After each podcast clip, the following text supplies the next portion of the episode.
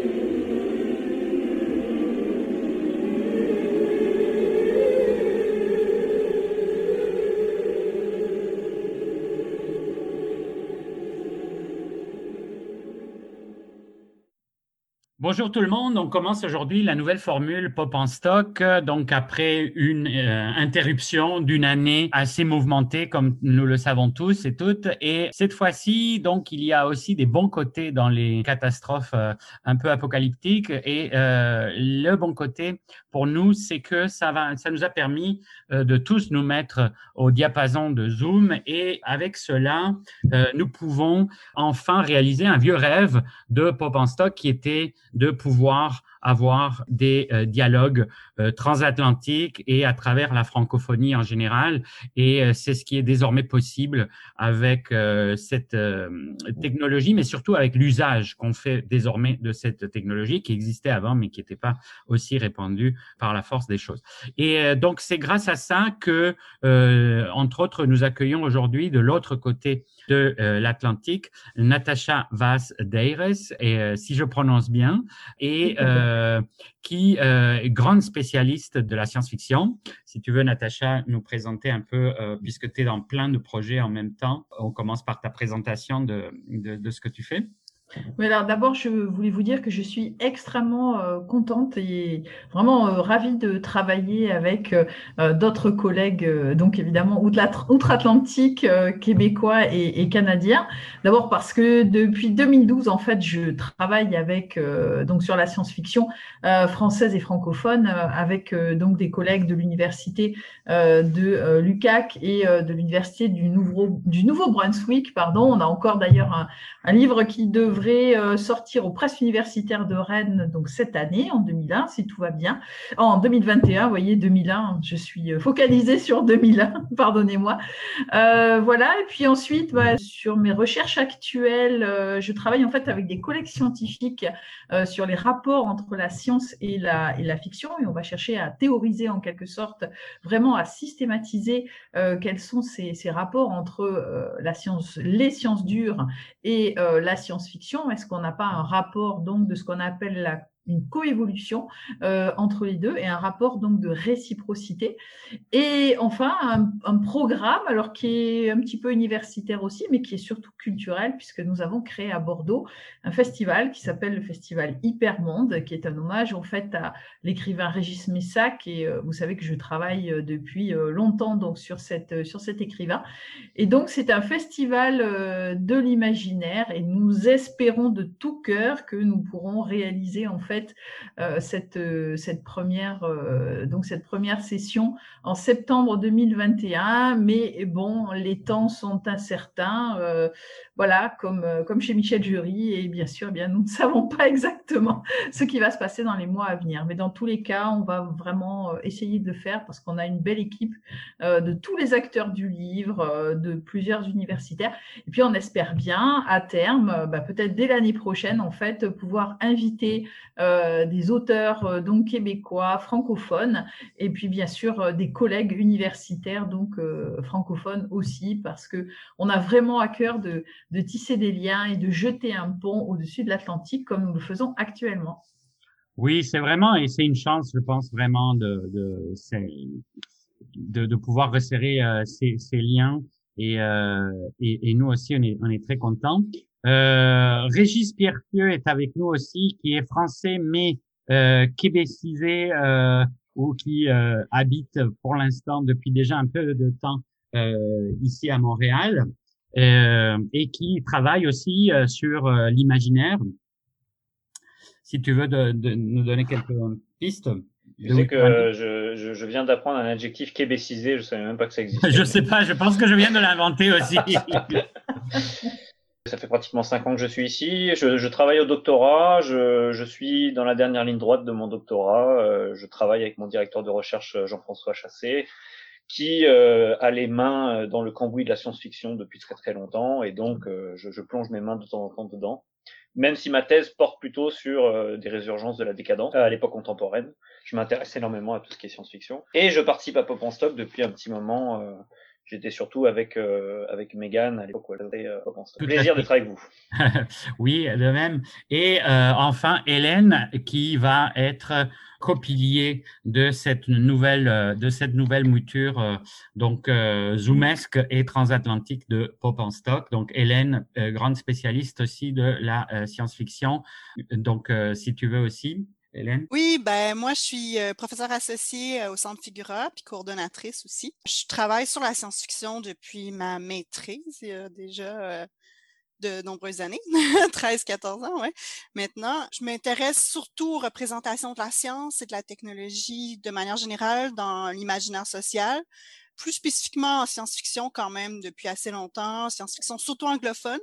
J'ai travaillé sur la figure du savant fou dans ma thèse, sur le post-humain beaucoup depuis. Je viens de faire paraître d'ailleurs un livre sur le post-humain euh, récemment, donc en science-fiction euh, anglo-saxonne surtout.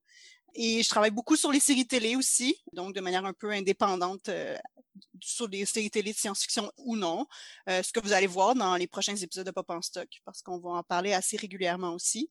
C'est un intérêt que j'ai développé avec une chercheure qu'on va voir aussi quelquefois euh, apparaître, Hélène Machinal, avec qui je travaille de très près qui travaille beaucoup en science-fiction, en série télé. Puis ben, moi aussi, je suis sortie des, des influences de Jean-François Chassé, euh, avec qui j'ai fait ma thèse. Donc, euh, donc, on a des intérêts communs aussi sur les représentations de la science.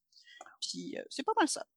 Oui, je pense qu'effectivement, le tournant n'est pas seulement technologique, mais à chaque période, parce qu'il y a eu différentes périodes déjà dans la longue histoire de, de du podcast de Pop en Stock, euh, avec différentes équipes qui se sont un peu succédées, euh, que, auxquelles je remercie toujours leur enthousiasme. Euh, ce sont vraiment différentes euh, vagues qui se sont succédées et euh, c'est inévitable qu'effectivement chaque équipe emmène des angles d'intérêt un peu plus spécifiques. Et donc oui, c'est une saison assez faste, je pense, pour la science-fiction, fantasy, série télé qui qui s'annonce.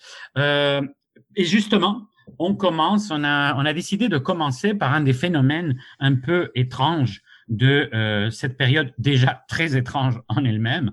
Euh, comme vous le savez sans doute, le 18 novembre 2020, au San Juan County, dans le Utah, euh, un étrange pilier métallique a été retrouvé et depuis, il y a au moins une centaine, selon le décompte que fait assez quotidiennement euh, Wikipédia, puisque je le suis depuis euh, à peu près un mois, et ils, ajoutent euh, systématiquement des nouvelles itérations, donc des structures similaires qui ont proliféré un peu partout dans le globe.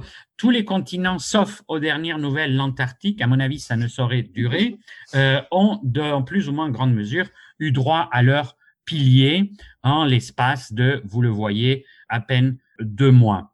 Il a été, ce pilier a été baptisé comme un monolithe, bien qu'il ne s'agisse pas d'une pierre, par le Utah Department of Public Safety dans leur post Instagram du 20 novembre, donc deux jours après la trouvaille, post qui enflamma littéralement le web. Et euh, ce baptême est évidemment très lourd de sens puisque euh, ça identifie automatiquement le pilier avec le célébrissime euh, monolithe de euh, la scène d'ouverture, notamment de 2001, Odyssée de l'espace de Kubrick de 1968. Ce qui a conféré à l'étrange artefact donc une sorte d'aura de citation hyper moderne, héritière du statut mythologique de sa source. Et c'est ce que nous allons interroger aujourd'hui, donc euh, avec euh, la fine équipe qu'on a réunie. Pourquoi ces monolithes? D'où viennent ces monolithes La première itération lancée quand on s'intéresse à 2001, euh, c'est une nouvelle de Arthur C. Clarke, donc Sentinel of Eternity, publiée en 1951, bien qu'écrite en 48. Et je pense que c'est avec cela que nous allons commencer avec Hélène. Oui, merci Antonio. Oui, en effet, euh, moi, ce qui va m'intéresser beaucoup dans cette nouvelle-là, en fait, oui, elle a introduit ce qui s'appelle pas un monolithe dans la nouvelle, ce qui s'appelle la sentinelle, justement. Euh, ce qui va beaucoup m'intéresser, c'est justement les représentations, la science qui est, qui est du savoir qui est échangé entre les civilisations.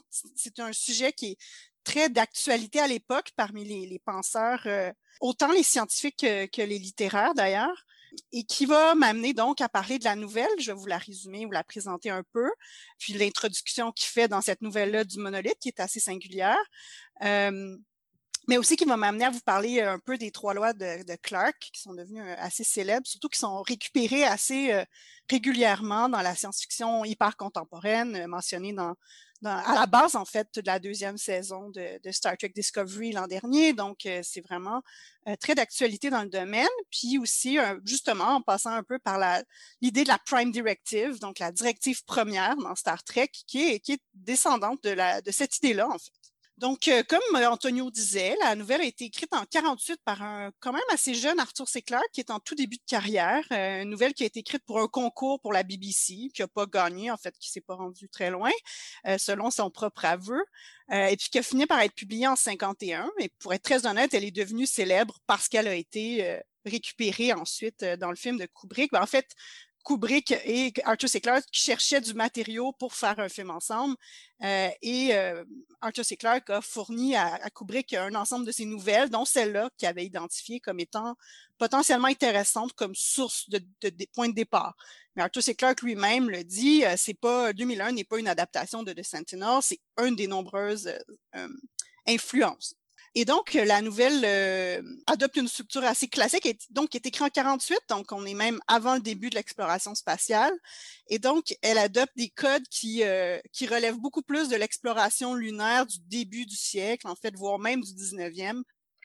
Donc, on est vraiment dans le, le récit d'aventure, d'exploration, au moins au début, dans la première moitié de la nouvelle qui est agrémenté de traits d'humour, euh, puis, puis d'une ellipse un peu surprenante aussi. Au milieu de la nouvelle, on saute de 20 ans. Et donc, euh, je vous la résume un peu. Donc, la nouvelle raconte l'aventure d'une équipe de, géologues basée sur la Lune en 1996, donc euh, assez loin dans le futur pour eux. Donc, dans une mission dans la mer des crises, la marée Crisium, un des membres aperçoit quelque chose qui brille dans les montagnes avoisinantes sans parvenir à identifier ces, c'est quoi exactement la source.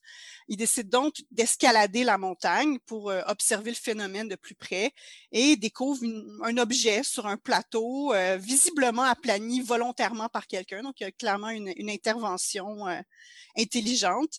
et puis, donc, un objet qui est protégé par un champ de force invisible. Euh, il voit là, lui, la preuve d'une ancienne civilisation lunaire, hein, qui est quelque chose qu'il cherche depuis longtemps, euh, lui et, ses collègues d'ailleurs, parce qu'ils ont trouvé des traces de vie anciennes, euh, mais, mais, simplement des végétaux et des bactéries. Et puis, il cherche à savoir s'il n'y aurait pas eu une civilisation sur la Lune, et lui, il voit là une preuve. Mais en y réfléchissant, il finit par se dire qu'il en aurait probablement, il aurait probablement déjà vu avant ça, et donc que cet objet-là doit venir en fait d'une civilisation extraterrestre beaucoup plus lointaine, euh, étrangère à la Lune. Et puis c'est là qu'on a un saut de 20 ans, soudainement. Et puis les humains, il nous apprend, donc le narrateur nous apprend que les humains ont réussi à percer le champ de force après 20 ans et ont détruit la machine, ce qu'il appelle une machine, dans l'espoir d'en comprendre l'origine et le fonctionnement mais ils en sont venus euh, à la conclusion que c'était impossible de, découvrir euh, son origine ou même sa structure. Donc, le narrateur, il met une hypothèse, en fait, qui va devenir l'hypothèse fondatrice de, cette, idée du monolithe. Et donc, c'est seulement une hypothèse dans la nouvelle. Euh, donc, il s'agit de l'une parmi des millions de sentinelles dispersées dans l'univers, un peu partout, dans différents systèmes solaires, par une civilisation extraterrestre apparue très tôt et voulant monitorer l'émergence et l'évolution de la vie intelligente un peu partout. Donc, en plaçant la sentinelle sur la Lune, Lui, il voit ça comme quelque chose de très important. Ils vont pouvoir ainsi entrer en contact avec l'humanité seulement si elle évolue suffisamment pour pouvoir y voyager, donc se rendre sur la Lune. Et selon le narrateur, ce que ça demande, cette technologique-là demande d'avoir notamment maîtrisé euh, l'énergie euh, nucléaire. Comme on peut voir, l'histoire est très, très différente euh, de 2001. Excuse-moi, Hélène Haddock, que la fin est totalement ambivalente puisque ce que le narrateur dit, c'est désormais ça a envoyé un signal, ils savent qu'on est rendu là et on ne sait pas comment ils vont réagir. Absolument. Ça va être, et, en fait, c'est l'ambivalence de l'extraterrestre dans l'imaginaire euh, classique de, la science-fiction, c'est soit ce sont des, tuteurs ou des bénéfacteurs, soit ça peut être le fait que d'avoir maîtrisé la, puissance euh, nucléaire euh, fait que la Terre doit être elle-même détruite. Enfin, c'est ce qu'on suppose de façon assez synthétique dans une fin un peu proche de, des codes du fantastique, au fond, euh, où euh, on, reste dans une incertitude par rapport, à, par rapport à la suite des événements. En fait, c'est très intéressant que tu dis ça parce que c'est exactement là que je m'en allais, c'est-à-dire par rapport au fantastique. Euh, ben, oui, l'ambivalence, elle est là à la fin, mais le narrateur parie pour la présence bénéfique, c'est-à-dire que lui-même, tout ça reste une hypothèse selon lui, parce qu'il n'y a aucune preuve de tout ça. Hein. Il nous dit bien que l'humanité n'a pas réussi à décoder du tout euh, cette sentinelle, ce que lui appelle une sentinelle. Par contre, tu as absolument raison, il y a une ambivalence en fait dans toute la nouvelle qui est fascinante parce que on découvre que c'est la nouvelle adopte complètement les codes du fantastique en fait ce qui est assez intéressant parce que tout au long de la nouvelle, l'objet est vraiment présenté dans, dans une ambivalence qui donc une espèce d'attirance du personnage qui se sent physiquement attiré, mais euh, en même temps il y a tout un, un vocabulaire du pas, pas, du surnaturel, ça va jamais jusque là parce que ça reste Clark puis qui est quand même dans la, la c'est sûr que c'est le début de sa carrière, mais qui est quand même dans la art science fiction en général, mais qui adapte quand même des mots qui sont toujours liés au mystère, euh, qui a une espèce de mystère qui est insoluble. Il n'est pas forcément surnaturel, mais certainement insoluble. Et puis, c'est mentionné de manière assez souvent. Par exemple, il va mentionner que les, les, cheveux se dressent sur sa nuque. Donc, on est vraiment dans les codes du fantastique. Oui, et il y a même un moment où il dit I went mad, qui est une mmh. référence Lovecraftienne. Et on ah oui. Lovecraft avait une fascination euh, très forte pour les monolithes, justement. Mmh. Euh, dans Dagon, euh, notamment, une de, ses premières mmh. nouvelles, il y a la confrontation avec le monolithe qui revient dans l'appel de Cthulhu, etc. Donc, c'est très curieux parce que, par ailleurs, Clark a fait un pastiche entre autres des, montagnes de la, les montagnes hallucinées. Et, euh, et, donc, il y a un petit côté Lovecraftien qui, est assez intéressant dans cette nouvelle. Oui, oui c'est un peu du Lovecraft sans l'horreur, en fait, ce qui peut sembler paradoxal, mais, mais il y a l'espèce de rationalité Lovecraftienne devant le mystère qui reste tout au long, qui va devenir typique d'ailleurs de la science-fiction, parce qu'il ne faut pas oublier qu'en 48, on est quand même encore euh, assez au début d'une science-fiction institutionnalisée américaine. Et puis, ce qui est intéressant avec les codes du fantastique, c'est que on est vraiment dans ces codes traditionnels d'un d'une hésitation entre différents régimes de savoir, donc un régime de savoir rationnel et un autre qui serait lié au mystère, à la magie, pas jusqu'au surnaturel, mais certainement à la magie. En fait, ce qui, qui permet de faire un lien entre les deux, c'est justement les lois de Clark parce que Clark va énoncer, en fait, des années plus tard, mais ça permet quand même d'avoir une clé de compréhension de, des régimes de savoir dans sa nouvelle, c'est-à-dire qu'il va élaborer euh, trois lois qui vont en fait lui-même les nomme pas des lois au départ. Il va finir par reprendre un peu cette, cette idée-là au fil du temps, mais il a écrit dans différentes, euh, donc dans différents essais euh, des lois qui parlent de la façon dont on perçoit le futur et l'altérité. Donc la première étant quand un savant reconnu mais vieillissant estime que quelque chose est possible, il a presque certainement raison, mais lorsqu'il déclare que quelque chose est impossible, il a très probablement tort. La deuxième, la seule façon de découvrir les limites du possible, c'est de s'aventurer un peu au-delà dans l'impossible. Euh, et donc là, on commence déjà à être un peu dans les codes du fantastique, mais surtout la troisième, qui va d'ailleurs être celle qui va être le plus utilisée, toute technologie suffisamment avancée est indiscernable de la magie. Et donc, c'est vraiment ce qu'on voit en fait dans la nouvelle, c'est que on est à la frontière, donc on est, est-ce qu'un esprit euh, rationnel est capable de voir quelque chose qui peut apparaître magique comme étant quelque chose de scientifique. Est-ce qu'on peut utiliser des codes du savoir rationnel pour analyser des choses qu'on ne comprend pas? justement en essayant de se projeter dans les possibilités, en fait? Dans, donc, c'est au fond, c'est la définition presque de la science-fiction. C'est ça un peu l'idée de ici, et puis on part de là, et puis on part de ce qu'on peut percevoir comme une impossibilité, puis on utilise les codes donc de la science, on utilise la logique, donc les lois de la, de la, nature pour essayer de projeter justement ce qui aurait pu être utilisé dans une nouvelle traditionnellement fantastique comme étant du surnaturel, mais en faire quelque chose de rationnel grâce justement à notre capacité à utiliser ce qu'on connaît déjà, aux lois scientifiques qu'on connaît. Donc, je pense que cette, euh, cette nouvelle-là est vraiment une, des meilleures représentations justement de ces lois-là, puis de ce que ça peut vouloir dire dans la littérature, donc dans le texte lui-même, comment on peut partir d'une structure qui est fantastique pour en faire quelque chose qui est de la vraie science-fiction, euh, et donc qui respecte les codes de ce que va devenir la, la, la grande science-fiction. Et donc, je pense que ça, ça joue beaucoup, mais évidemment, une des raisons pourquoi la science et puis la technologie est autant en question dans cette nouvelle-là, alors qu'il y en est relativement peu question au fond parce que on va avoir une technologie qui permet d'explorer la Lune, oui, mais est assez banale en fait dans la nouvelle, même que euh, ils passent une partie considérable de leur temps à préparer le petit déjeuner puis à brûler euh, les saucisses. Donc euh, il y, a, une banalisation de, de l'exploration spatiale quand même où euh, on est encore dans la logique de on projette notre quotidien sur dans, dans l'espace tout simplement sans sans réfléchir à ce que ça veut dire vivre dans l'espace. Euh, mais on a quand même cet objet-là dont on peut se demander s'il est technologique ou non, euh, si euh, il est euh, de l'ordre d'un savoir qui peut être accessible ou de l'ordre d'un savoir qui est inaccessible. et puis, en fait, c'est ce qui, nous permet de... Donc, ça, met en, scène, au fond, une l'idée que les extraterrestres auraient accès à une, civilisation plus avancée, qu'elle soit extraterrestre ou non d'ailleurs, aurait accès à une technologie, un savoir qui est tellement plus avancé qu'on est dans un autre paradigme, qu'on est dans un autre, une autre, euh, un autre palier.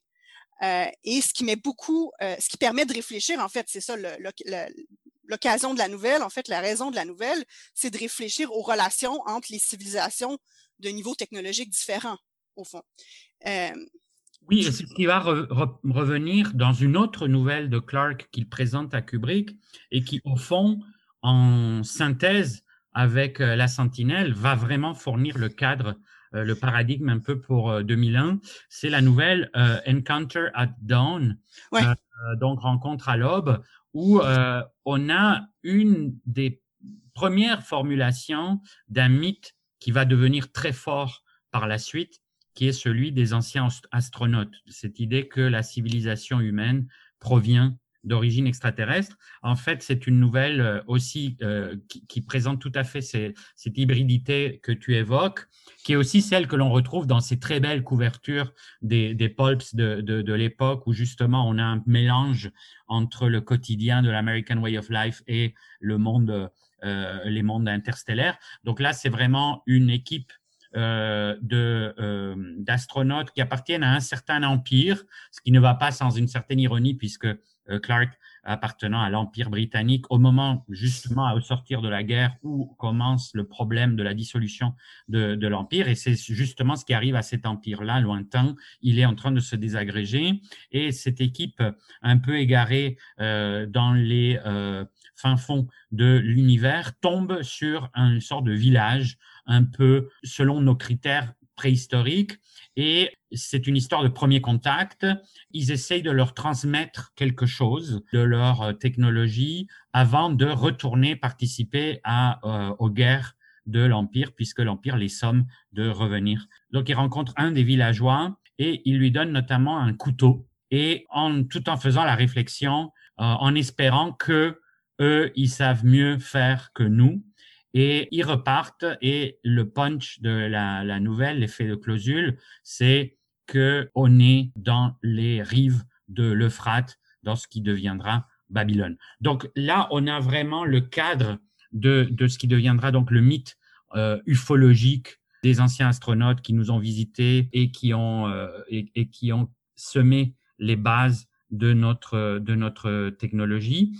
Adaptation en quelque sorte aussi d'un certain paradigme Lovecraftien qui ne se précisait pas dans ces termes-là, mais qui était obsédé par cette idée de, divinité, enfin de créatures extraterrestres qui ont précédé l'homme et auxquelles l'homme a euh, voué euh, ses premiers cultes désormais oubliés, etc., etc., et qui est comme euh, sécularisé dans une certaine manière par la par la science-fiction.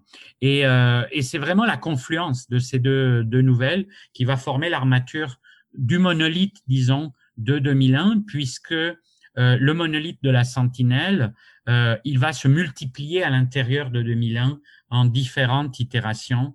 Donc, on gardera le monolithe du signal, euh, le monolithe de la Lune, mais on aura aussi, et ce sera sa première irruption, on aura le monolithe de la première, du premier contact, de la première, de la première rencontre. C'est là où on entre un peu dans l'univers de 2001. Natacha, si tu veux un peu reprendre. Oui, bien sûr. Alors, en fait, on va essayer de, de tuiler.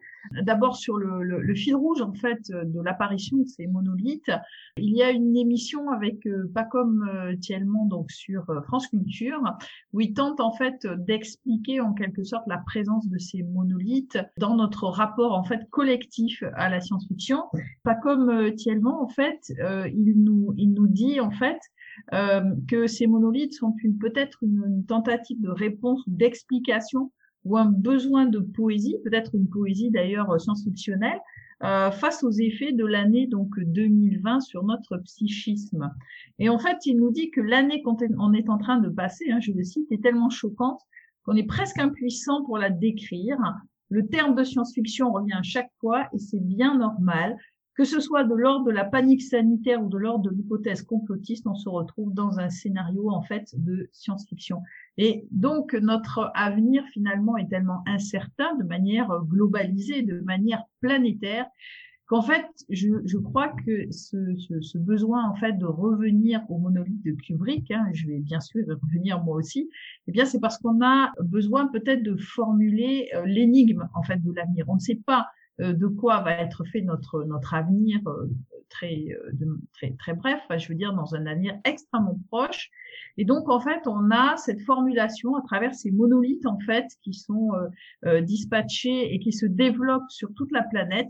Eh bien, c'est ce besoin en fait d'exprimer peut-être de manière allégorique ou métaphorique en fait notre besoin d'énigme donc face face à l'avenir. Donc ça c'était pour faire le lien avec le fil rouge. Alors maintenant, pour reparler en fait de 2001, euh, je crois qu'en fait, ce, ce, film de donc ce film de Kubrick de 1968 donc, on l'a dit, il a travaillé évidemment avec euh, Arthur C. Clarke hein, pour euh, pour écrire le pour écrire donc le, le, scénario. Mais je crois que euh, en fait c'est une c'est une œuvre qui a véritablement impressionné, questionné les gens et qui continue en fait de les questionner.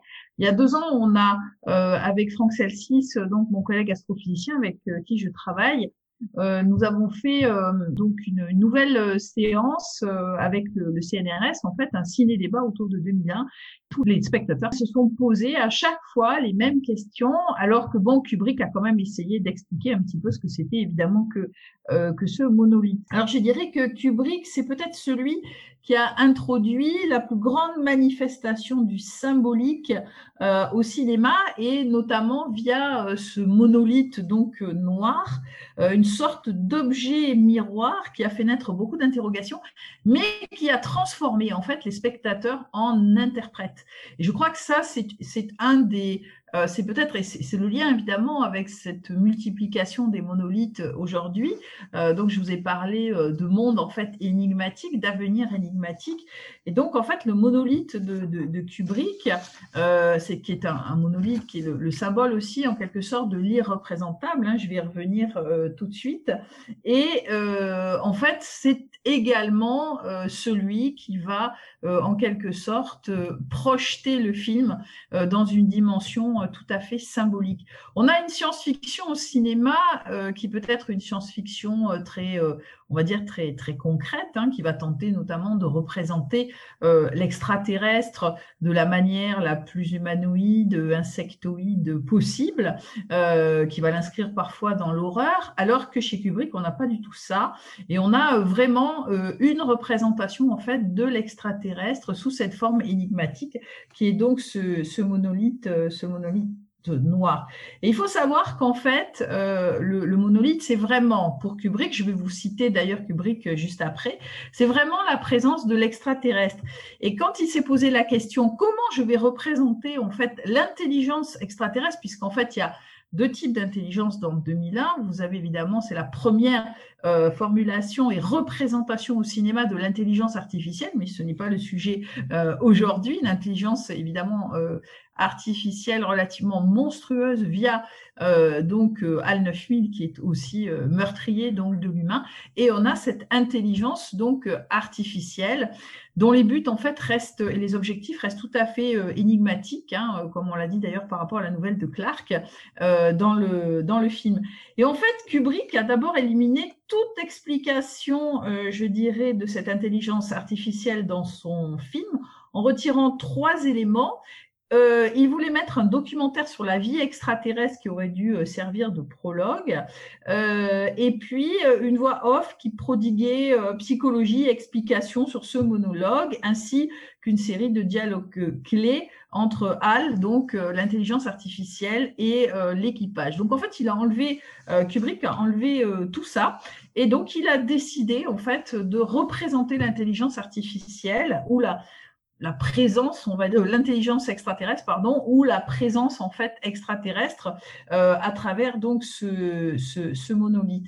Alors euh, l'autre problème en fait, c'est que euh, le cinéma de Kubrick, comme tout cinéma, est un cinéma, un cinéma extrêmement visuel, et donc Kubrick voulait faire véritablement la monstration, hein, au sens étymologique du terme, de cette de cette intelligence artificielle, parce qu'il voulait faire un film de science-fiction définitif, c'est-à-dire que ce monolithe noir devait en fait représenter l'intelligence extraterrestre et pouvait la représenter euh, de manière globale, qui une intelligence en fait dont on pouvait se servir dans absolument tous les autres films de science-fiction, dans une sorte d'autoréférentialité. C'est un des, euh, finalement, c'est un des éléments clés de la science-fiction, c'est-à-dire que les auteurs ou les réalisateurs, évidemment, font des références les uns par rapport aux autres. Et euh, dans ce, cadre-là, Kubrick a totalement réussi euh, donc son objectif, c'est-à-dire que c'est devenu en fait la référence, la référence donc absolue. Voilà, euh, ce qu'on pourrait appeler une sorte de catacrèse, en fait, pour utiliser un mot universitaire euh, visuel, c'est-à-dire une figure de ce qui ne peut être figuré. Vous voyez, ça nous renvoie toujours en fait à cette idée, euh, bien évidemment, de euh, l'énigme. Donc, ce qui ne peut être figuré ou ce qui ne peut être représenté en quelque sorte. Et donc, pour revenir, Antonio, à ce que tu disais euh, il y a cinq minutes, c'est-à-dire qu'en fait, dans 2001, il n'y a pas un monolithe, mais il y a quatre monolithes qui correspondent évidemment aux quatre euh, parties euh, du film. Et en fait, chacun va marquer euh, ou va catalyser en fait une espèce de bond ontologique ou évolutionnel de notre espèce. Donc, par exemple, le premier bloc, c'est la fameuse scène que tout le monde connaît, euh, apparition du bloc, donc euh, au milieu donc euh, de ces grands singes donc qui, qui, se transforment en hominidés, c'est-à-dire c'est l'apparition en fait de, de l'intelligence. La deuxième apparition, c'est le monolithe qui est enterré dans le sous-sol lunaire, et donc peut-être hein, le premier d'ailleurs monolithe transporté là et qui ferait référence évidemment à la nouvelle donc de l'arc et c'est euh, l'évolution de l'homme qui part euh, donc conquérir en fait euh, l'espace. Le troisième monolithe, taille gigantesque, qui est en orbite autour de Jupiter et qui est une sorte de porte des étoiles qui va permettre à l'astronaute Bowman en fait euh, de voyager au-delà donc de euh, l'infini. Et puis le quatrième monolithe qui est présent dans cette espèce de scène tout à fait euh, extraordinaire où il va apparaître dans la chambre régence après le, le, voyage en fait à travers les dimensions donc de Bowman et qui verra en fait finalement Bowman se transformer euh, en sorte de fœtus astral, surtout en humanité peut-être qui se transforme donc en divinité, monstrueuse ou pas, je ne sais pas, mais en tout cas en divinité, ce serait peut-être euh, peut-être le sens qu'on pourrait donner à ces, euh, à ces monolithes.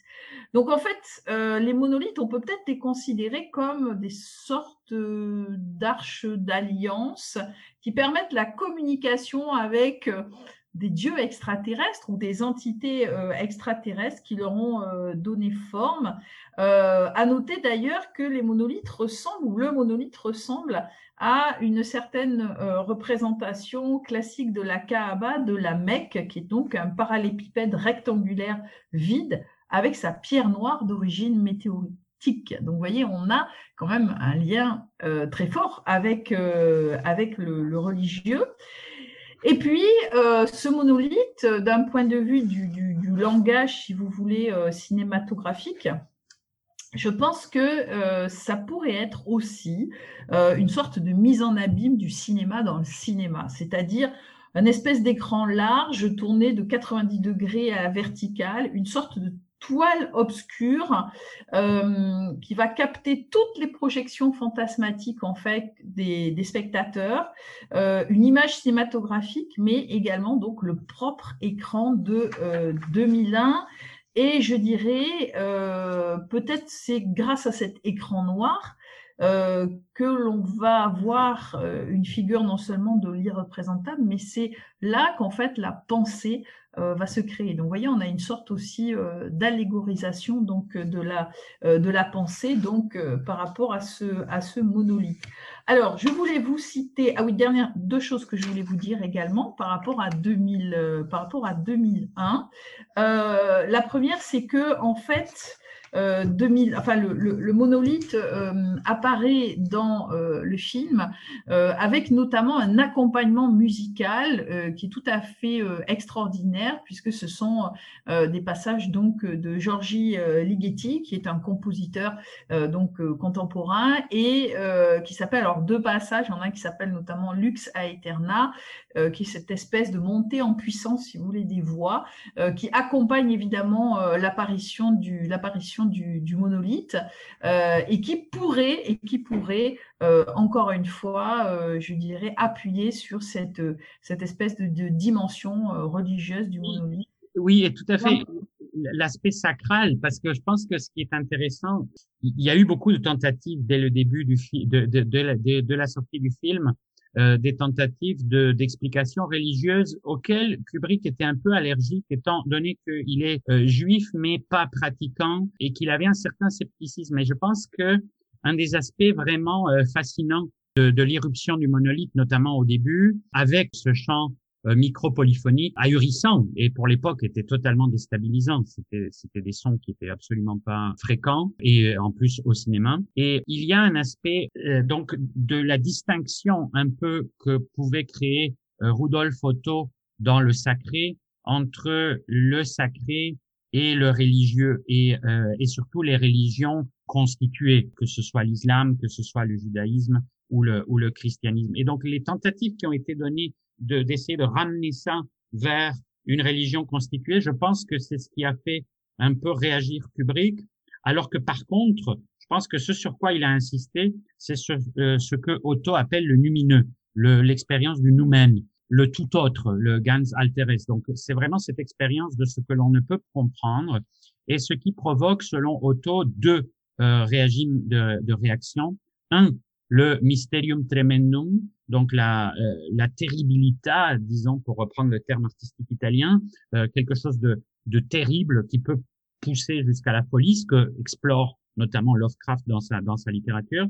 Et de l'autre côté, et ce qu'explore euh, Bauman, l'astronaute, à la, à la fin dans la dernière euh, dans la dernière partie, parce que je pense qu'on peut tout à fait voir le monolithe comme une représentation également du monstrueux. On a le monstrueux via l'intelligence artificielle et le monstrueux via l'intelligence extraterrestre aussi. Oui, bah pour Otto, ce qui, est, intéressant dans le sacré, c'est que pour lui, il y a les deux. Il y a le donc le, le mysterium tremendum et le mysterium fascinans. Donc il y a ce qui nous fascine, ce qui nous pousse vers l'adoration, et c'est un peu la réaction initiale des singes quand ils touchent le, geste de toucher qui, qui rappelle beaucoup les gestes simplement de ce que Mircea Eliade appelle les lithophanies, donc les expériences religieuses à travers les pierres, il y en a dans toutes les religions. Il, y a un certain, euh, il y a un statut, euh, que ce soit pour la fertilité, que ce soit pour le funèbre. Et je pense que tout ça est assez bien synthétisé dans l'idée justement du monolithe, puisque c'est à la fois, ça relève un peu du météorite, mais ça relève aussi de une euh, hiérophanie tout à fait déroutante, qui n'est pas du tout celle des religions constituées, ce n'est pas celle de la figure humaine, ce n'est pas celle de du buisson ardent, euh, etc., etc.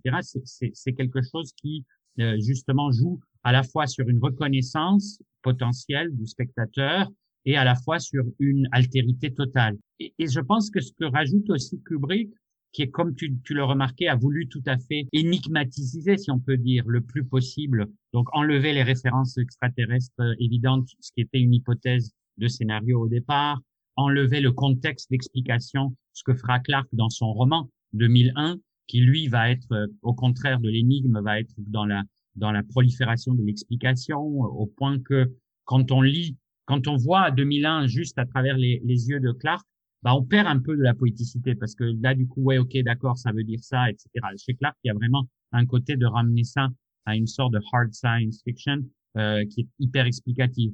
Alors que Kubrick a choisi euh, l'inverse, et en choisissant l'inverse, c'est là où je pense qu'il touche à quelque chose qui est vraiment une expérience du sacré au cinéma qui est très rare. Je pense que c'est vraiment un moment intense et qui et Kubrick rajoute des, des niveaux de complexité. Par exemple, c'est un requiem.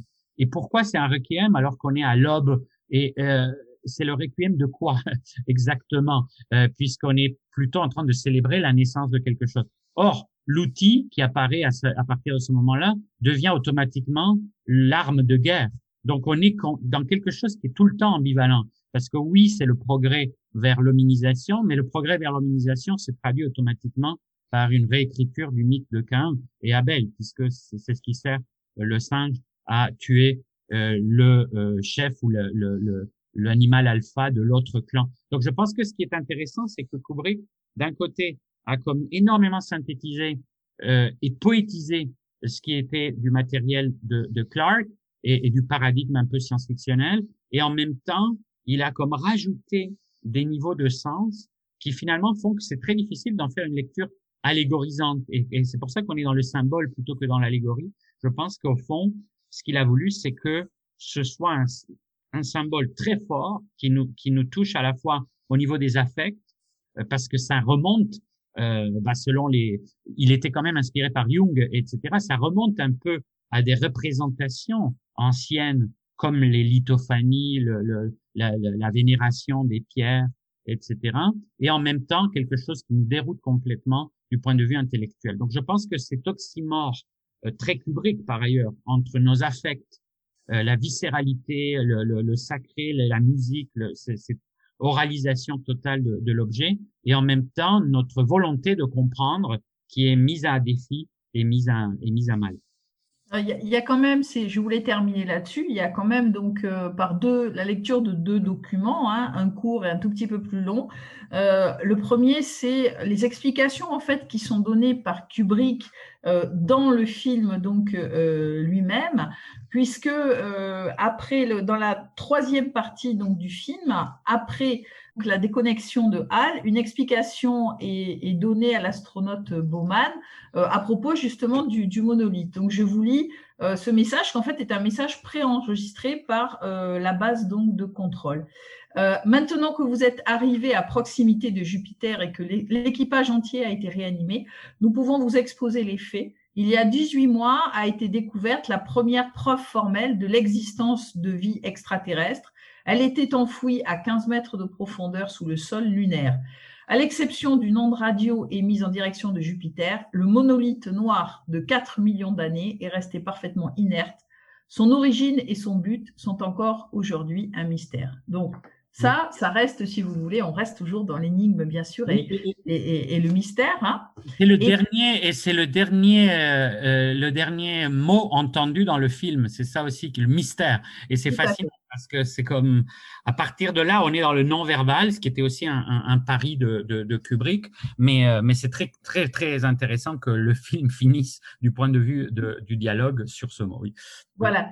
Et, et le, le, deuxième, pour aller vite, hein, parce que je, je vois l'heure qui tourne aussi, euh, le deuxième document euh, que j'ai trouvé et que évidemment qui était tout à fait intéressant par rapport à, à ce à l'explication ou à tentative d'explication évidemment de ce monolithe, euh, c'est Kubrick euh, qui, dans une entrevue accordée à la revue Newsday en juin 68, donc au moment de la sortie du film, apporte quand même quelques éléments d'explication euh, supplémentaires.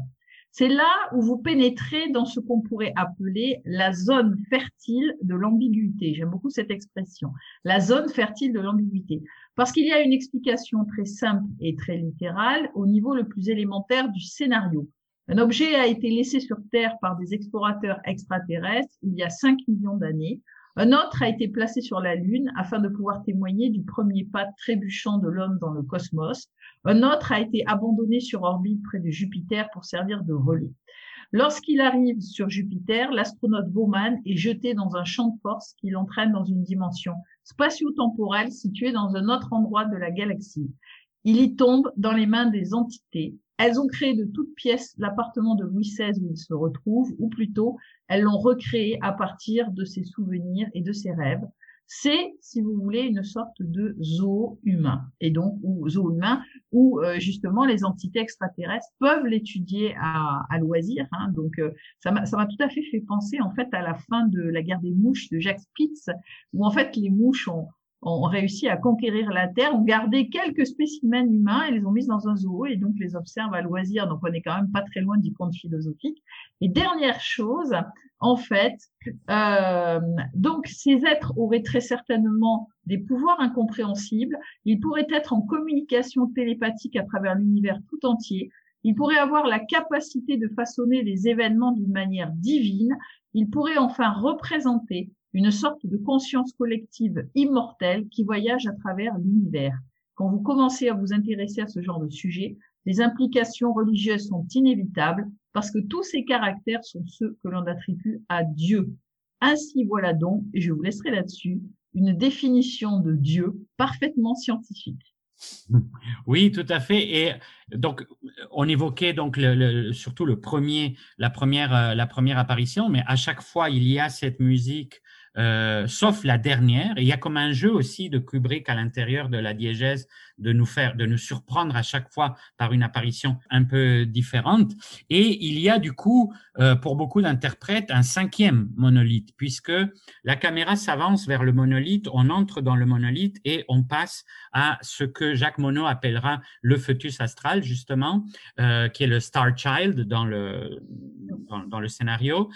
Et en fait, on se rappelle à ce moment-là que le film a commencé par une entrée très déroutante euh, au noir. Il y a un long moment noir dans le film où on commence à entendre la première musique qui n'est pas, contrairement à ce que l'on pense se souvenir, euh, ainsi parler Zarathustra de Strauss. Le premier morceau, c'est Ligeti et c'est un morceau qui s'appelle Atmosphère. Et on est en train d'entrer dans le film et au fond, ce fond noir euh, qui a beaucoup dérouté à l'époque, parce qu'on commençait pas par, euh, euh, je sais plus le minutage exact, mais c'est vraiment un, temps significatif où on reste dans le noir et on commence à entendre une musique. C'était une façon évidemment de montrer cette sorte d'esthétique de la déroute totale euh, du lumineux euh, et, que, que, qu'inaugure le film, mais au fond, puisque la caméra rentre dans le noir à la fin, euh, à travers le monolithe, ce qui a permis que certaines interprétations, c'est qu'on commence déjà dans le monolithe et que, évidemment, le film est euh, le monolithe et, ce, et, ce, lien. Donc, euh, le fait qu'il y a euh, une explication qui est celle de Clark et qui est celle du roman. Le roman est pas inintéressant du tout. Et d'ailleurs, le roman va donner lieu à une, à, une trilogie qui va explorer de plus en plus, amplifier cet univers et où euh, justement, euh, c'est exactement ce que tu viens de, citer, Natacha, où on explique très bien, Clark nous explique très bien le déroulement de cette, disons, narrativisation du, du monolithe comme acteur, comme personnage. Alors que justement, Kubrick est en train de rendre tout ça très, très énigmatique à l'intérieur du, film, au point que je pense l'expérience du film est intéressante à faire aussi en dehors de l'explication clarkienne. Et c'est là où on ouvre un peu les virtualités et la boîte un peu de Pandore de, de, du monolithe du film. Mais moi, j'ai souvent, en fait, depuis assez longtemps vu les deux œuvres, c'est-à-dire le roman puis le film, de manière euh, intéressante si on les prend ensemble, en fait. C'est-à-dire plutôt que d'essayer de les comparer, de dire un offre une explication, l'autre non. Moi, je, les, je, je trouve qu'on gagne beaucoup à les lire comme les deux facettes de la science-fiction, c'est-à-dire les deux facettes d'une expérience de ce qu'on peut faire avec un récit de ce genre-là. C'est-à-dire que un explique pas nécessairement l'autre. C'est-à-dire l'explication de Clark explique pas le film de Kubrick. Il explique le roman de Clark. Et, puis Kubrick a sa propre explication qui, elle, est purement visuelle, alors que Clark, elle est purement linguistique. Et pour moi, ils ont exploré les deux, ces deux aspects-là de la même histoire, on pourrait dire, ou peut-être même de, même de ce monolithe, c'est-à-dire qu'est-ce qu'on peut faire de ce monolithe si on en fait un film visuellement qui explore l'indéterminé, qui explore le mystérieux, puis un roman qui va explorer, ok, euh, qu'est-ce qu'on peut faire avec euh, la langue, qu'est-ce qu'on peut faire avec une structure narrative basée sur la langue, sur, euh, sur l'exploration langagière, à partir de ce même monolithe qui est aussi mystérieux, qui, oui, on peut en offrir des explications, mais le roman lui-même reste beaucoup dans relativement dans l'indéterminé, mais pas tant non plus parce que c'est ça aussi, ce mécanisme-là dans le roman. Puis je trouve que c'est particulièrement vrai dans la première partie, moins dans l'explication finale, parce que cette explication-là, effectivement, elle a été reprise souvent, puis on, on, on peut avoir l'impression qu'elle qu'elle qu qu plaque une explication sur le film de Kubrick, mais la première partie du roman, celle au contraire avec les hominidés, me paraît très intéressante à explorer en, pas en comparaison, mais justement en combinaison avec le film de Kubrick, parce que dans le roman, il y a une, il y a une exploration du langage. Donc, de l'acquisition du langage, de la façon dont les hominidés, parce que là, on a accès à leur psyché parce qu'ils sont en train d'explorer le langage, alors que Kubrick est dans le silence total. On est, on est vraiment dans l'image pure. Mais là, on, on, explore, OK, comment ils vont nommer cette chose-là, comment ils se nomment eux-mêmes, comment ils nomment le monde? Et ça, en soi, c'est pour moi euh, une, une, une, une façon d'explorer l'effet du monolithe qui est aussi euh, complémentaire et intéressante. Oui, tout à fait. Je crois, qu'il ne faut pas oublier en fait que le roman et le film ont été créés de manière euh, conjointe ouais. Et exactement en même temps. Oui. Donc ça veut dire que en fait euh, Clark qui a écrit donc le, le scénario hein, de, de, 2001 euh, en même temps se servait de ses écrits scénaristiques pour écrire donc le roman. Quand il voyait les rushs de certaines scènes, il a pu, vous voyez, être influencé euh, justement par euh, le, le, le, travail visuel de Kubrick pour écrire donc une autre partie de son roman. Euh, donc il y a, y a, une étude évidemment. Hein, je pense que ça a dû être déjà fait. J'ai pas vérifié, mais je pense que ça a dû être largement fait. Mais voilà, il faut bien comprendre qu'en fait euh, les deux en fait se sont euh, influencés, je dirais, l'un l'autre. Peut-être plus Kubrick a influencé euh, Clark, ça c'est ça c'est clair. Mais comme on était quand même parti, l'idée était quand même partie, comme tu l'as très bien montré, Hélène, évidemment de cette de cette nouvelle. donc on est dans un vraiment un travail tout à fait conjoint hein, au, au, sens au sens au sens littéral. Donc avec des différences bien sûr, mais avec quand même des similitudes oui. et avec influence. Et, et j'ajouterais qu'en fait, Kubrick, pour ce film, n'a pas voulu faire un scénario euh, standard. Et au fond, euh, de ce que raconte Clark dans un livre très intéressant qui est The Lost Worlds of 2001, où il évoque un peu toute sa, son expérience et tout ça, il était notamment très drôle. Et, euh, et, il faisait beaucoup de blagues avec Kubrick, et notamment il faisait plein de blagues sur ce qu'ils allaient faire dans le film et tout ça. C'est un livre assez savoureux qui, je pense, n'a pas été traduit malheureusement en français, mais qui euh, qui englobe plein de plein de choses. Et, et notamment le fait qu'au fond, il y a eu, bien que je pense qu'on n'en a jamais trouvé vraiment de, de le, document, mais l'idée initiale avec euh, Kubrick, et, euh, c'était de faire d'abord un roman, eux deux, et ne pas travailler sur un scénario avec le découpage, etc., etc., puisque Kubrick trouvait, bah, il était, comme vous le savez, maniaque, obsessionnel de la documentation, il avait lu des quantités, des quantités de textes euh, sur euh, tous les aspects du film, astrophysique, euh, ufologie, science-fiction, etc., etc. Et donc, il était plus parti dans l'idée de créer déjà une sorte d'univers romanesque. Et ça, malheureusement, ça n'existe pas. Peut-être que ça ne s'est jamais matérialisé exactement dans ces termes-là, mais c'est sans doute ce qu'on peut imaginer comme la proto-formation du roman de Clark, qui allait paraître d'ailleurs avant le film, et c'est Kubrick qui a dit la dernière minute, non, on, on, est en retard sur le film, et qui a obligé à détruire la première édition euh, directement du, euh, du, du, roman pour que le roman paraisse après que l'effet de surprise, évidemment, subsiste. Ce qui est assez intéressant parce que c'est aussi la manière de dire Kubrick, justement, c'est deux choses différentes et il voulait pas que les lecteurs de Clark plaquent la lecture euh, du roman sur son sur son film, ce qui aurait réduit effectivement cet effet qu'on évoquait d'énigmes, de poéticité, et, etc., etc. Une chose intéressante aussi, euh, quand on compare les deux, c'est évidemment la, la, fin, puisque dans la fin de la, du roman, l'enfant des étoiles détruit l'arsenal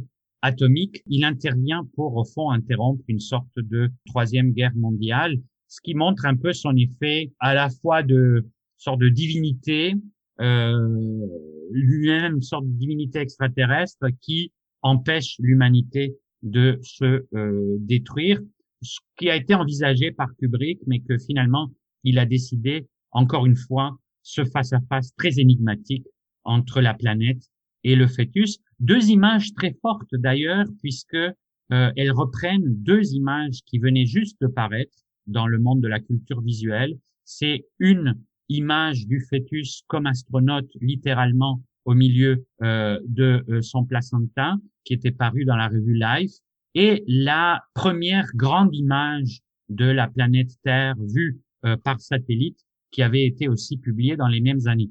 Et donc, il trouve vraiment ces deux images complètement iconiques du milieu des années 60 de, pour deux raisons différentes, mais deux univers qui sont dans la science, dans l'imaginaire scientifique et dans la culture visuelle scientifique qui ouvre des nouveaux territoires et il les met face à face.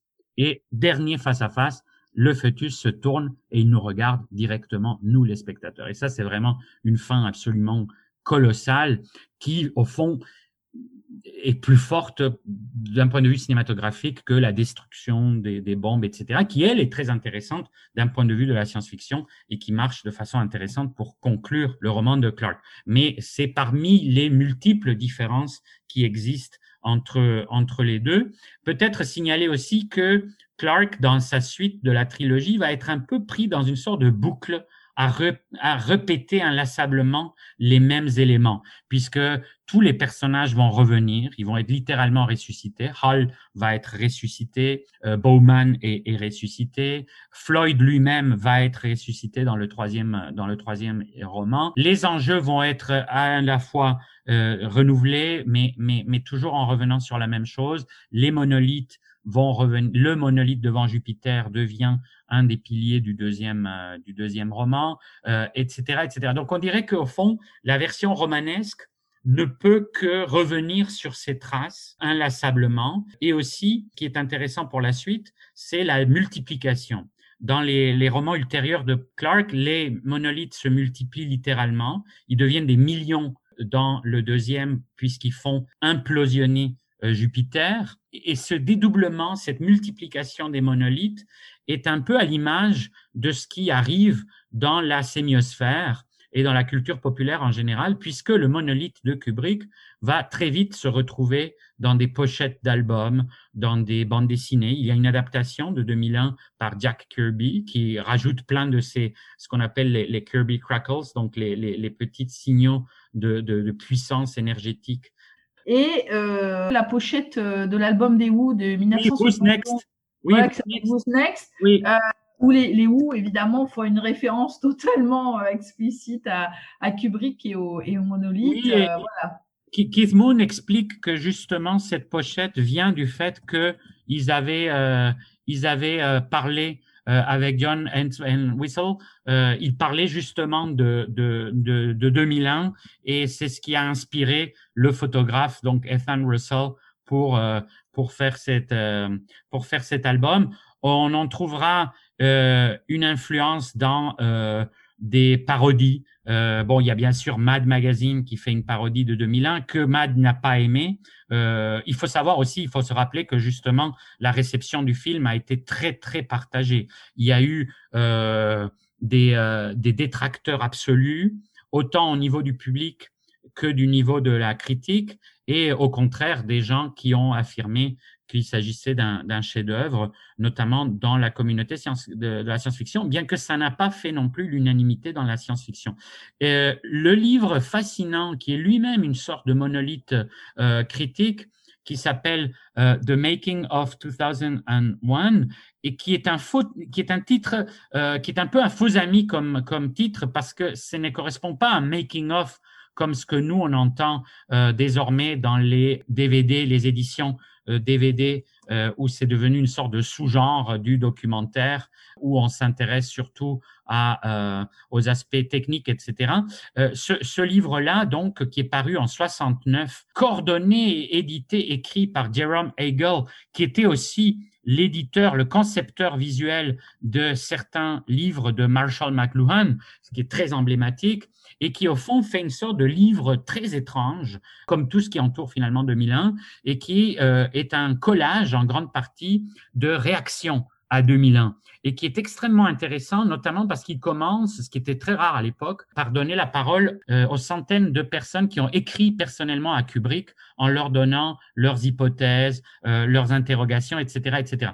Et on voit bien dans ce livre à la fois comment les gens ont été complètement déroutés, notamment par la figure du monolithe, et à la fois comme certains ont été totalement Donc le fait que justement cette pochette que tu évoques, Natacha, surgit d'une discussion, ça a été le propre de 2001 que les gens ont euh, discuter, alors soit pour dire on n'y comprend rien, ça sert à rien, soit au contraire pour émettre toutes sortes d'hypothèses, certaines très fascinantes. Et d'ailleurs, Kubrick lui-même a dit que la meilleure interprétation de son film avait été faite par une prof du secondaire qui donne une explication très pédagogique, mais très, très, très pointue de toutes les apparitions du monolithe et qu'est-ce que ça implique, etc., etc.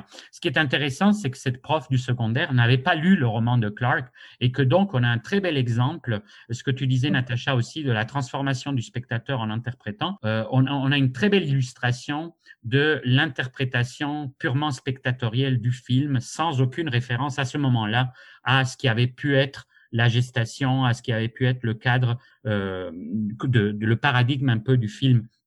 Et à la fois, c'est aussi très intéressant pour l'histoire des, euh, des fan studies, etc., pour montrer que justement, il y a toute une école de l'interprétation vernaculaire qui est très intéressant. Et donc, ce qui nous mène à la prolifération donc des monolithes dans la sémiosphère. Et donc, euh, Régis, tu voulais justement évoquer un de ces exemples-là de réappropriation, transformation, euh, etc. Euh, oui, moi, ce qui m'intéressait, c'était toute la dimension euh, esthétique, architecturale du monolithe qui a mené au marketing et à la communication de Microsoft euh, l'année dernière et cette année.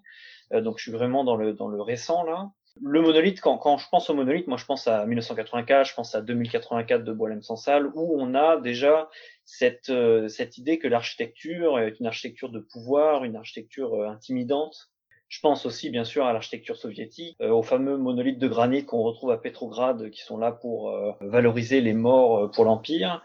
Et je pense à ce, ce, ce voyage que j'ai eu la chance de faire en Chine, où j'étais à Tiananmen Square et j'étais entouré littéralement de monolithes absolument terrifiants. c'est une expérience que je recommande à moitié. Mais la, la, structure monolithique communiste se retrouve vraiment, pour moi, dans, dans enfin, voilà, le monolithe, c'est ça pour moi. Et je voulais parler donc de la stratégie marketing de Microsoft, qui a sorti euh, sa, nouvelle console, hein, Xbox Series X, et qui ont basé entièrement leur communication sur cette euh, image de monolithe, puisque la console est designée comme un monolithe. Elle est designée véritablement comme le monolithe de 2001, euh, l'Odyssée de l'espace. Quand ils l'ont présenté euh, au Game Award l'année dernière. Ça a fait un peu, c'était une annonce surprise, hein, ça a fait l'effet d'une bombe. On peut voir la publicité sur YouTube. On a une espèce de, grand océan et puis on a la console qui sort comme ça, comme une espèce de, de forme surnaturelle. Elle sort de l'eau, elle tourne, elle pivote et puis elle, euh, elle lévite au-dessus de l'eau. Et puis on a ce gros bloc noir euh, avec juste le petit symbole, euh, le petit logo blanc en haut à gauche. Et on a donc ce monolithe qui s'impose à tout le monde. Alors pourquoi c'était intéressant? Et c'est d'autant plus intéressant que les joueurs eux-mêmes l'ont nommé le monolithe, hein, que ce soit en anglais ou en français, on l'appelle le monolithe cette console. Je, pense que Microsoft a voulu jouer sa communication sur l'idée de puissance et de pouvoir, et qui se sont totalement inspirés de euh, cette image qu'on retrouve dans la pop culture depuis des années, euh, euh, l'idée d'un pouvoir intimidant, l'idée de ce bloc esthétique qu'on ne comprend pas, et ils ont joué sur cette idée-là parce que ils sont euh, dans le monde vidéoludique en concurrence avec Sony et que très honnêtement euh, ces dernières années dans le monde des jeux vidéo, les consoles ça passe beaucoup par qui a le plus de puissance à l'intérieur de la machine. Et donc ils sont passés par le design, ils sont passés par l'esthétique pour faire comprendre aux joueurs qui sont généralement des férus de pop culture, euh, pour leur faire comprendre que notre machine c'est un monolithe et notre machine comporte une puissance qui est presque une puissance inconnue et inaccessible. Donc il y a l'image à l'intérieur même de la console. Quand on la regarde, on se dit ah oui, dans ce monolithe, il y a quelque chose d'extraterrestre. On va avoir une machine qui est euh, qui est extraordinaire. Et euh, déjà dans cette communication marketing, il se, place par rapport à la concurrence en disant bah voilà, nous c'est ce ce bloc de puissance monstre et c'est euh, d'autant plus intéressant que quand Sony a dévoilé sa machine après, quelques mois après, on a constaté que donc sa PlayStation 5 était euh, était une architecture euh, pour le coup totalement alien. Si on la regarde, on a l'impression de voir un, vaisseau spatial très bizarre. Et les deux se sont situés dans l'esthétique de la science-fiction, pour, euh, pour jouer sur ce rapport entre puissance dans la machine et puis euh, imaginaire de la puissance et de l'intimidation euh, de, de l'esthétique. Mais, mais Microsoft a, a, beaucoup plus accentué cette idée du monolithe. Et si vous cherchez Xbox et que vous cherchez 2001 l'Odyssée de l'espace sur Google, vous allez trouver beaucoup de, de, joueurs qui ont leur console sur leur table et à côté ils ont mis, ils ont acheté des petits singes en plastique par exemple euh, euh, euh, c'est ça. Donc il y a, y, a, vraiment cette, cet imaginaire de, de 2001 de l'espace dans la stratégie marketing. C'est surtout de ça dont je voulais parler. Oui, non, et, ça rejoint beaucoup ce que Hélène avait dit sur euh, bah dans, dans Clark, le fait qu'il y a une telle disparité entre cette technologie extraterrestre, cette intelligence extraterrestre et nous, que justement on comprend pas comment ça marche. Et, dans la nouvelle de Clark, littéralement, il faut la détruire, ce qui rejoint ce célèbre poème de, Percy Shelley sur la science et la destruction qu'elle implique de l'objet qu'elle contemple.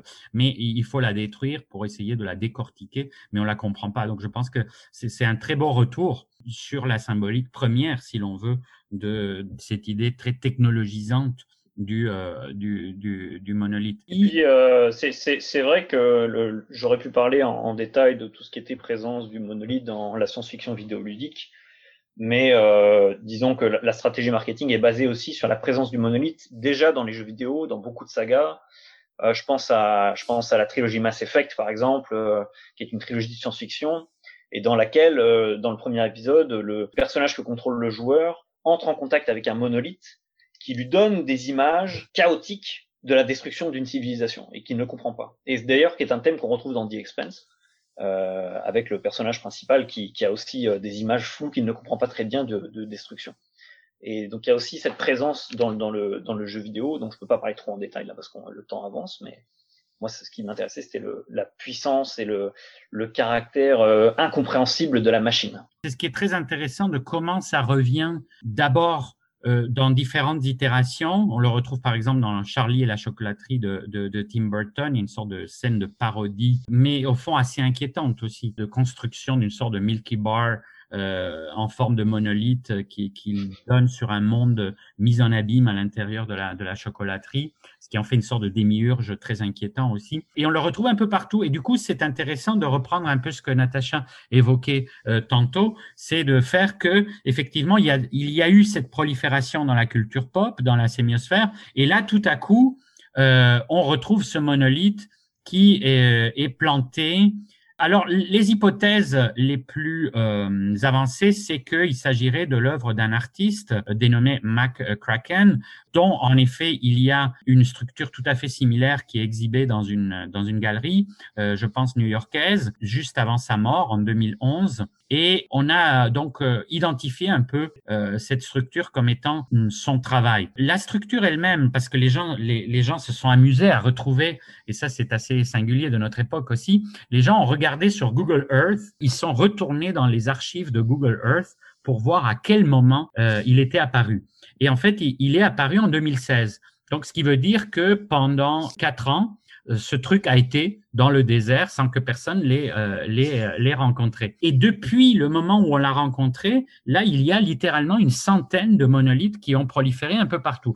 Alors des fois, ce sont un peu des projets d'artistes, des fois, ce sont des stratégies de marketing pour lancer des produits ou, profiter de la, de la vague. Et d'autres fois, c'est juste cette sorte de hoax général où euh, les gens, les internautes participent à ce, à ce phénomène. Ce qui nous rappelle aussi une des sources du design du monolithe, qui est en fait l'art minimaliste. Parce que quand Kubrick, quand l'équipe de Kubrick euh, fait le design, on se rappelle justement que dans la nouvelle, il s'agissait pas de cette structure-là, il s'agissait d'une pyramide et que Kubrick n'a pas voulu de pyramide, justement parce que la pyramide, c'était trop euh, une sorte de symbole très évident avec tout ce qu'on associe aux pyramides depuis le 19e siècle, les, les pyramidologues euh, qu'on appelle aussi parfois les pyramidiaux. C'est le titre d'un livre assez drôle sur toutes ces théories très bizarres sur les, sur les pyramides. Et donc, Kubrick voulait pas du tout embarquer là-dedans. Et, et il a choisi quelque chose de totalement lisse qui ressemble à l'art minimaliste de cette époque-là. D'ailleurs, le lien est fait, par exemple, par la parodie de Mad Magazine qui dit mais c'est quoi ce truc d'art minimaliste? Donc euh, c'est assez évident pour les codes de, de l'époque et notamment l'œuvre d'une artiste minimale c'est une œuvre euh, tout à fait de cette époque-là. Et ce qui est assez intéressant, c'est que au fond, John McCracken, il se situe dans la tradition du minimal art et aussi dans l'autre tradition que on a pu voir un peu dans, dans, dans 2001, ce qui est le land art, qui était tout à fait aussi en pleine effervescence quand le design du monolithe est apparu. Donc, au fond, c'est à la fois, oui, une citation de 2001, mais c'est aussi un retour aux sources, c'est Untruth. Euh, T-R-U-I-T-T, donc c'est l'œuvre Hardcastle de 1962. Euh, vous pourrez, les auditeurs pourront aller retrouver ça sur, euh, sur Internet. C'est vrai que les ressemblances sont assez frappantes. Et, Antonio, est-ce qu'il n'y a pas quelque chose aussi du futurisme, je pense au futurisme italien, est-ce qu'il n'y a pas quelque chose qui, qui vient de là aussi, parce que quand je pense au, à des, des, toiles ou des expérimentations architecturales du futurisme, notamment à l'époque du fascisme, il y, a, il y, a, vraiment cette esthétique du monolithe et de, de, la surface lisse et de la pureté un petit peu architecturale. Est-ce que ça viendrait pas de là aussi? Euh, bah, ce serait ce qu'on appelle le brutalisme, qui, qui est aussi mmh. quelque chose qui était très, très euh, dans les courants de l'art contemporain. En tout cas, c'est à la confluence justement de plusieurs aspects de l'art de l'époque de Kubrick. Alors, c'est assez intéressant parce que ça a été moins exploré. Euh, on a beaucoup exploré le fait que 2001 euh, est tout à fait à l'avant-garde de la conquête de l'espace et du space race. D'ailleurs, on sait que Kubrick était surtout angoissé par le fait qu'il fallait que le film sorte avant que Apollo se rende sur la Lune parce que ça allait frapper d'obsolescence le visuel du, du, film. Et il voulait absolument que les gens voient d'abord la Lune euh, de Kubrick avant de voir la vraie Lune, qui est bon, à la fois un peu avec la mégalomanie du personnage, mais, mais ça a été vraiment un film qui a été fait avec un grand stress par rapport à ça. Ce qui a donné d'ailleurs lieu à toutes ces théories du complot que qu'on n'a jamais été sur la Lune et que c'est lui qui a filmé. Bon. Par rapport à, à, une éventuelle influence du futurisme, en fait, la différence quand même essentielle entre le futurisme et puis euh, cette époque des années 20 et 30 et euh, l'expression en fait de la machine. On est dans l'expression d'une machine totale, gigantesque, monumentale qu'on va retrouver par exemple euh, dans les décors de la pièce de théâtre de Karel Chapek Rour, vous savez sur les euh, donc sur les robots. Donc j'ai travaillé sur justement sur euh, cette recherche sur les décors de l'époque. on pourrait retrouver ça également par exemple dans le film Métropolis Mhm, euh, ou euh, chez les constructivistes russes, euh, Ginsburg par exemple. Mais je crois quand même que la différence, c'est que là, on n'a pas euh, une structure architecturale qui va euh, écraser. C'est-à-dire qu'elle a, elle a une autre, elle a une autre signification, même si elle apparaît comme relativement importante, mais elle est, elle est un élément du décor, même si elle est centrale. Hein, je pense notamment à sa deuxième apparition quand euh, elle est mise en scène en fait sur la sur la lune, mais elle est euh, un élément du décor. Elle n'est pas le décor. Et je pense que c'est peut-être ça la différence fondamentale avec euh, euh, l'architecture de, de, de l'expressionnisme ou du futurisme qu'on peut retrouver dans les années 20. Et elle apparaît toujours dans le désert aussi. Je pense que ça, on le voit dans toutes les occurrences, puis même dans les occurrences nouvelles, euh, dans un désert ou dans un dans un vide, dans un. Et elle apparaît pas au milieu de la ville, elle apparaît jamais au milieu de la. Alors Non. que le, le futurisme serait plutôt urbain, je pense. euh. Oui, c'est vrai, est- c'est vrai. Vraiment, euh, Hélène a tout à fait raison. On est complètement, c'est ça quoi. Le, le- dans le futurisme, on est vraiment sur euh, une idée donc de globalité, de totalité, de monde rempli. Or, le monolithe euh, chez Kubrick, il est complètement, il, il fait partie du décor et bien souvent dans un décor qui est vide, qui est désertique. il y a quand même aussi un aspect euh, perfection de la technologie, perfection de la civilisation humaine au cœur de la nature. Par exemple, le fait que, Hélène, tu disais, euh, ça apparaît toujours dans le désert. Je trouve qu'il y a un côté, pas totalitaire, mais en tout cas, euh, comment dire, c'est très, c'est très extrême comme considération de soi et de la civilisation humaine que de considérer que ce monolithe peut représenter la perfection de notre technologie et de notre technique au milieu de la nature. Je trouve qu'il y a aussi ça dans l'image. C'est- une forme extraterrestre, hein, d'accord? Parce que ça, c'est clair et net qu'on est bien sur l'intelligence extraterrestre et donc la perfection est extraterrestre, elle n'est pas humaine. Ouais, puis il y a une y a une, perfection qui vient de la distance, en fait, qui est pas intrinsèque, mais en fait, et cette perfection-là, elle, nous apparaît comme euh, inatteignable à cause d'une espèce de bond technologique qui est sous, sous-jacent à tout ça, en fait. Euh, c'est, au fond, c'est, on va mériter ce que ça représente quand on va l'avoir compris. C'est l'idée qu'on abandonne quelque chose au milieu du désert, puis quand vous aurez l'intelligence suffisante pour comprendre ce que c'est, puis à quoi ça peut servir, ben, vous aurez accès à plus de savoir. Dans ce c'est- cas-là, le monolithe, c'est l'idéal accessible pour la civilisation humaine. C'est l'idéal architectural, technologique. Mais, mais Régis, je pense qu'en fait, tu touches du doigt à ce qu'on disait Mm. depuis euh, le début de la nouvelle. Il y a une ambivalence sur quelle est. La nouvelle finit justement sur le fait qu'on ne sait pas si ces gens vont être, si ces êtres, si ces créatures vont être bienveillantes, des tuteurs, ou vont, euh, au contraire, euh, nous éradiquer. Et d'ailleurs, dans les nouvelles, dans les romans de Clark, ça va être un fil continu parce que au fond, ce qui va se passer quand euh, les monolithes détruisent Jupiter, c'est parce que les firstborn, c'est le nom qu'il va donner à ces extraterrestres, les premiers-nés, qui est pas un super nom d'ailleurs, euh, les, noms sont pas super euh, chez Clark, mais euh, il, euh, les, euh, il décide qu'au fond, les formes de vie de Jupiter sont pas très intéressantes et qu'il vaut mieux transformer Jupiter en une étoile pour Europa, où là, il y a quelque chose de, prometteur. Et du coup, l'angoisse des personnages humains, c'est que de la même façon que par cette sorte d'eugénisme radical, les euh, firstborn ont décidé qu'il y a des formes de vie qui sont prometteuses et d'autres non. Est-ce que les humains vont être considérés comme quelque chose qui est intéressant à conserver ou non? Et ça va être l'enjeu de la troisième, où justement, ils apprennent que les extraterrestres ont décidé de éliminer l'humanité. Donc, au fond, cet aspect auquel tu as été particulièrement sensible, c'est cet aspect de la menace qu'implique cette forme elle-même, qui, il y a un côté très intimidant dans le monolithe lui-même. Et bon, parmi les, parmi les références que tu évoquais, je pense que la référence constructiviste, c'est celle euh, du monochrome euh, noir, qui elle-même était très intéressante parce que elle faisait partie de ce qu'on appelle le cosmicisme euh, russe, et où il y avait justement une sorte de rêve de euh, sortir dans les étoiles, etc., etc. Donc il y a tout un tout un pan comme ça très intéressant. Euh, c'est quelque chose que bon, je me permets de dire que donc euh, j'ai pu finir donc une sorte de manuscrit autour de toutes ces questions là, et donc euh, ça pourra servir de euh, de, de teaser pour, euh, pour, pour les gens qui voudront aller un peu plus loin dans, ces, dans, dans toutes ces ramifications. Mais ce qui est vraiment intéressant, c'est de voir que encore aujourd'hui, ça nous fait cogiter dans des, dans des sens très, très différents et que ce n'est pas refermé euh, sur l'explication originale euh, ou, ou celle qu'on peut. Il y a aussi, en discutant avec d'autres amis, il y a bien sûr la lecture nietzschéenne, etc., etc. Mais c'est curieux qu'au fond, ce n'est pas fermé, le sujet n'est pas clos et qu'on est face à quelque chose qui continue à susciter donc nos euh, réflexions, mais aussi une sorte de réaction d'affect. Et je pense que Régis, c'est intéressant que du point de vue des affects, tu as été surtout sensible à l'aspect intimidant. Et c'est sûr que chacun d'entre nous projette et apporte euh, des sensibilités différentes sur cette forme-là. Et, euh, et, et, de Tiananmen euh, à 2001, c'est une belle illustration aussi de comment on peut projeter sur ce, sur ce monolithe d'autres formes, d'autres monolithes et d'autres réseaux de, de, sens. Belle conclusion, Antonio. Ouais, non, c'est bien, il faut rester là-dessus. bon.